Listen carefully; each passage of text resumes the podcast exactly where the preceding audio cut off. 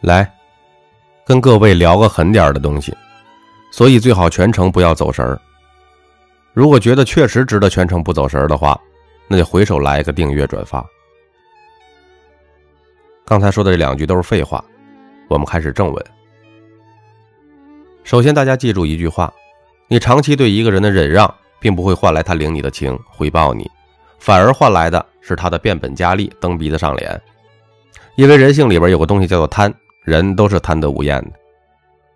多数人都是欺负善良的。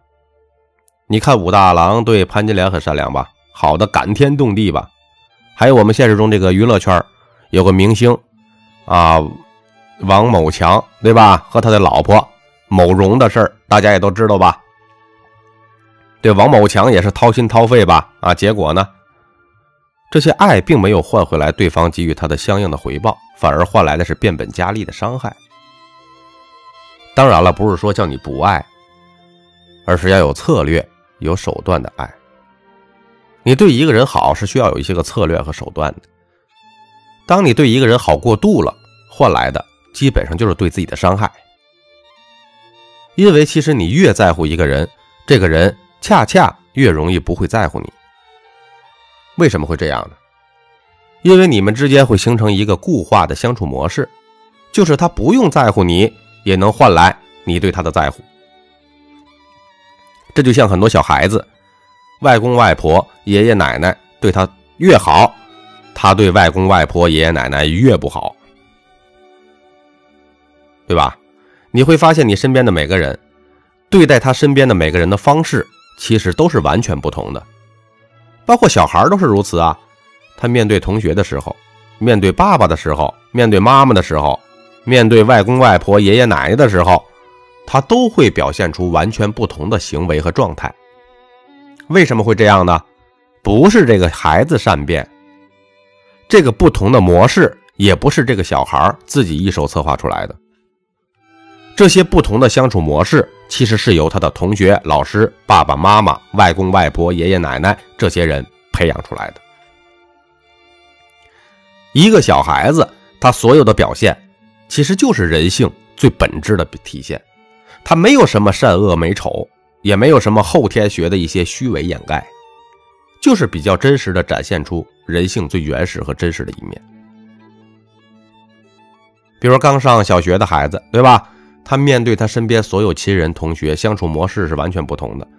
他对他玩的最好的那个同学表现是相当大方的，啊，家里有好吃的，他主动会带上一些给这个同学吃，对吧？但是当他面对他妈妈的时候，那表现出来的情况就不同了，那相当小气。为什么呢？他妈妈对他好过头了呀。他在他妈妈那里已经习惯啊，这种不用付出就能换来的好，那为什么还要付出呢？你是不是无言以对啊？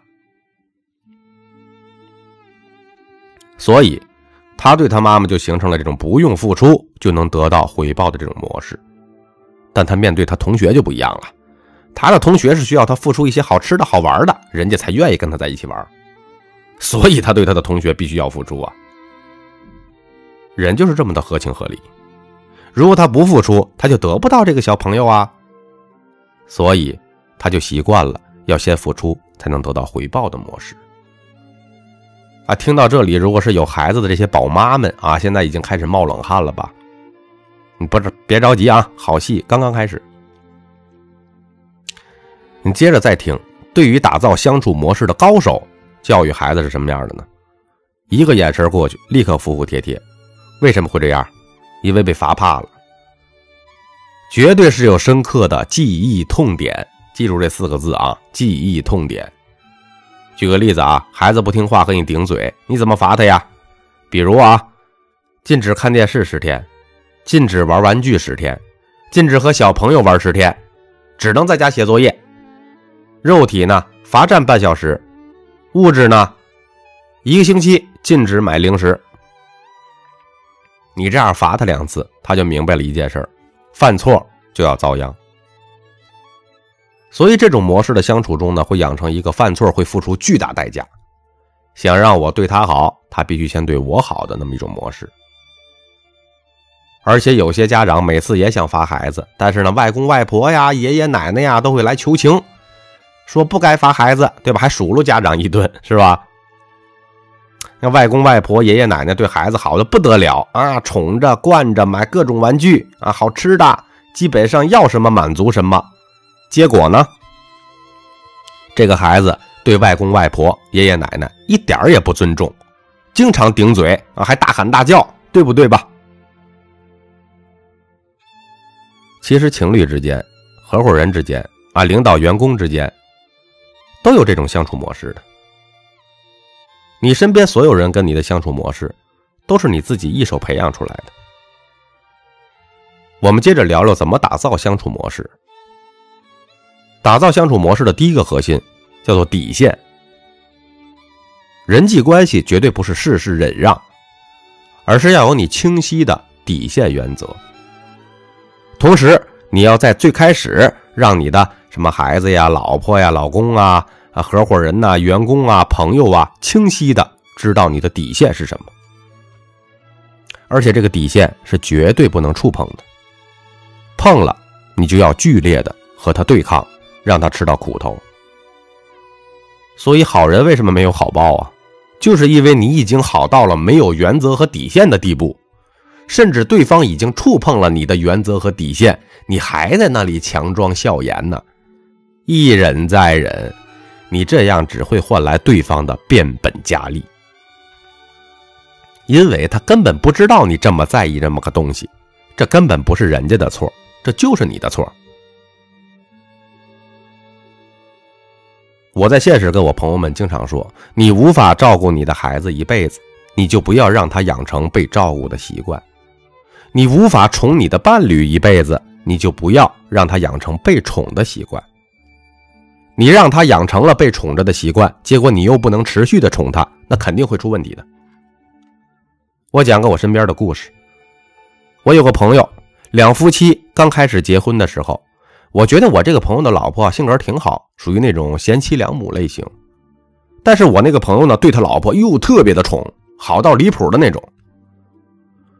刚开始我们这些朋友去他们家吃饭，都是他老婆做饭。他呢就无事献殷勤啊，去厨房帮他老婆做，结果就越帮就做的越多。刚开始帮忙呢，就是帮忙洗菜、切菜，后来呢，他炒两个，他老婆炒两个，再后来呢，我们去吃饭呢，他老婆就直接呀让他去厨房弄，他老婆偶尔进厨房看看，指点两下。再后来，他老婆就完全不动手了，饭。是我这个朋友做，连碗都是他洗。然后我还明显感觉到他老婆这个脾气啊发生了变化，对我这个朋友啊有点呼来唤去的感觉。我这个朋友呢，每次都是哎呵呵一笑，也不还嘴儿，哎，绝对的好男人一枚吧，好老公吧。其实人家两个一个愿打一个愿挨，没啥问题，开心就好呗。但是结果不是这样。前段时间，我这朋友给我打电话，火冒三丈。你猜怎么了？说把他老婆打了，还要离婚。哎，把我吓了一跳。我说什么情况啊？他说：“咖啡豆，你知道吗？我跟他结婚这么多年，处处宠着他，爱着他。结婚这么多年，我忍了那么多年。我最不喜欢做饭，但为了他，这么多年来，天天我做饭。他倒好，脾气还越来越大。”动不动就冲我大呼小叫，我实在忍不下去了，所以我就打了他一巴掌。我实在受不了这个女人了。我说：“你先别吵，人家今天变成这样，不是你一手培养出来的吗？你现在有什么好委屈的呀？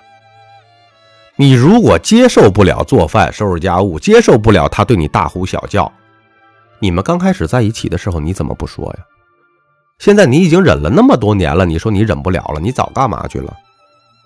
你给他养成了那么多年的习惯，你现在让他改，怎么改？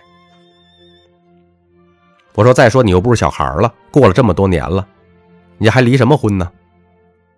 他一听说，哎，那我该怎么办啊？我说没办法，继续忍啊！既然你已经忍了这么多年了，你就得忍一辈子了。这说明什么？实际上，这就是没有底线所最终造成的恶果，这个谁都怪不了。只能怪他自己。所以啊，如果你现在和你身边的有些人已经形成了长期固化的相处模式，我建议你不要轻易去打破，而是要衡量你目前的筹码是不是足够大，对方是不是没你不行。因为长期培养下来的相处模式，要想打破的话，一定是会产生剧烈的对抗。当然，如果你的筹码够大，对方的世界没你不行的话，你就可以去打破这个相处模式，但过程一定是会比较剧烈的，你要有一定的心理准备。但是如果你不去打破，继续延续下去的话，你就要思考你能不能忍受得了了，因为你越忍让。对方会越严重。各位听到这是不是觉得很痛苦啊？如果不能忍受，在你筹码够大的情况下，我个人建议哈，要尽早打破。为什么？越晚越困难。那么第二个核心，我们来谈谈如何和对方建立我们想要的相处模式呢？关键就在于刚才我说那四个字：记忆痛点，还有四个字叫。记忆爽点，尤其是第一次发生触碰你底线的事情时，你一定狠狠的让对方形成记忆痛点，这非常重要。什么意思呢？继续来一个真实的故事，比如说我本人咖啡豆，跟我的前女友刚开始在一起的时候，当时的相处模式也没有形成，那时候就是一个博弈的过程。啊，我建议大家追求的阶段哈，男的一方尽量要妥协和包容女孩子，因为追求的阶段嘛，你没有什么筹码的。在一起之后，当你的筹码逐渐变大了的时候，要及时的调整相处模式。追求的时候，你天天围着他转，他偶尔耍个公主病啊、大小姐病啊，你你还是要宠一宠的，这叫情调。两个人在一起之后呢，男人还是要做事业。如果这个女孩子还像热恋的时候那种相处模式那样，动不动耍一下公主脾气啊，其实对这个男人和对这个家庭是其实非常不利的。女同胞也不要对我有意见哈，女人的一生啊，要想幸福，一定要明白，恋爱是偶像剧，生活才是纪录片恋爱就是两个人的一场表演，生活呢才回归到真实。没有听懂的也没有关系，时间会验证我说的这些。所以说啊，女同胞们哈。对你们的男人有任何的要求，一定要在恋爱之前提。我跟你们讲啊，你热恋之后就难喽。在一起之后呢，就要逐渐的调整这个女孩子跟你相处模式啊。哎，跑题了，跑题了，我们回来啊。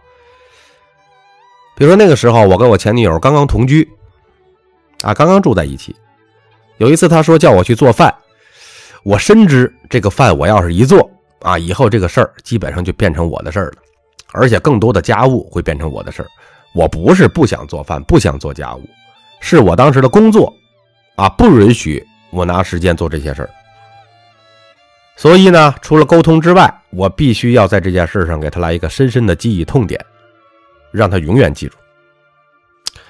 所以我当时呢叫他去做，他也不愿意，这时候就在战斗。然后呢，我大发雷霆，狠狠地发了一顿脾气，哎，把事儿闹得挺大的。我说我得忙工作，我哪有时间搞这事儿啊？我说如果你连个饭你都做不了，咱俩就分手吧。他说分就分。这事儿啊，吵了两天，啊，亲朋好友都知道了，打电话劝。后来呢，把他给搞累了。他想了一下，为做饭这个事儿就分手，代价有点大，而且有这两天消耗的精力时间，能做好多好多顿饭了，是吧？最后他就妥协了，每次呢就自己去做，做了一段时间呢，形成习惯了。在一起那几年呢，除了过年过节，我没做过一次饭。过年过节我主动做那么一次饭，他还感动的要死啊！亲爱的，太好了，今天有口福了。你没听错，事实就是这样的。而且之后也没有因为谁去做饭发过争执，因为在这件事情上。我给他的脑海当中留下了一个深深的记忆痛点，然后他每次做完饭，我都会边吃边说：“哎呀，真好吃！你做的菜太好吃了。”他心里就会有一个记忆爽点。在记忆痛点和记忆爽点的双重作用下，就形成了在这件事上固有的相处模式，是什么呀？就是做饭是他的事儿，而且他从来没觉得他吃亏了，因为做饭已经变成了他的机械式行为和反应，而且有一度时间天天还在那研究美食呢，并且当时我们也很恩爱啊。后来某些原因他出国了，啊，也就分手了，这个回头另提。有朋友问我，那几年前你那次发火是真的发火吗？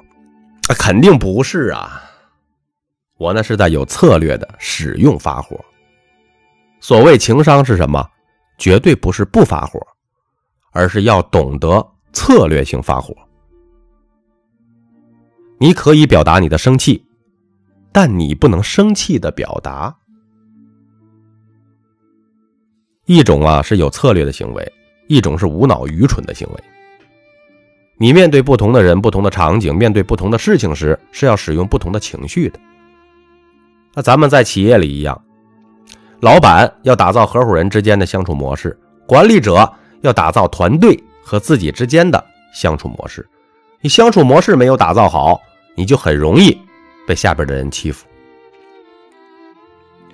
合伙人之间打造相处模式的最有效方法。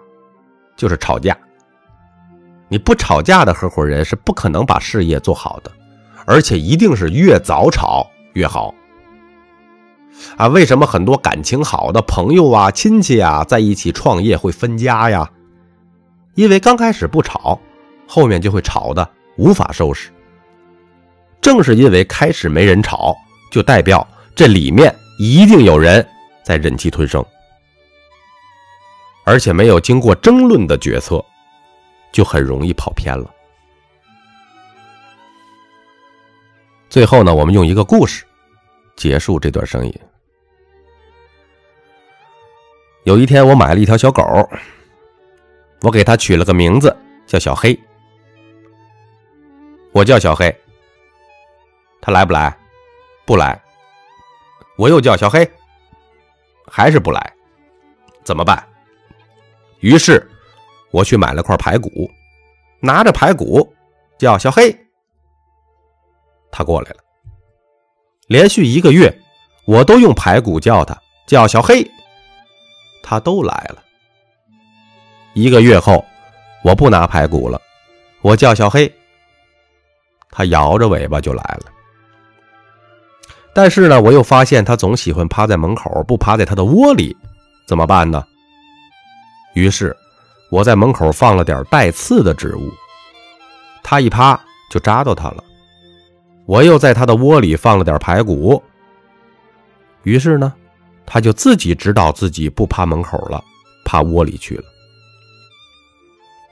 后来，我把门口带刺的植物拿走了，把他窝里的排骨也拿走了，他还是自觉地趴到窝里，不趴在门口了。不知不觉中，我就已经培养了小黑和我之间的相处模式。你听懂了吗？我是大家的主播三百六十五天咖啡豆。如有不同的意见，请在下方的评论区留言。感谢您的收听。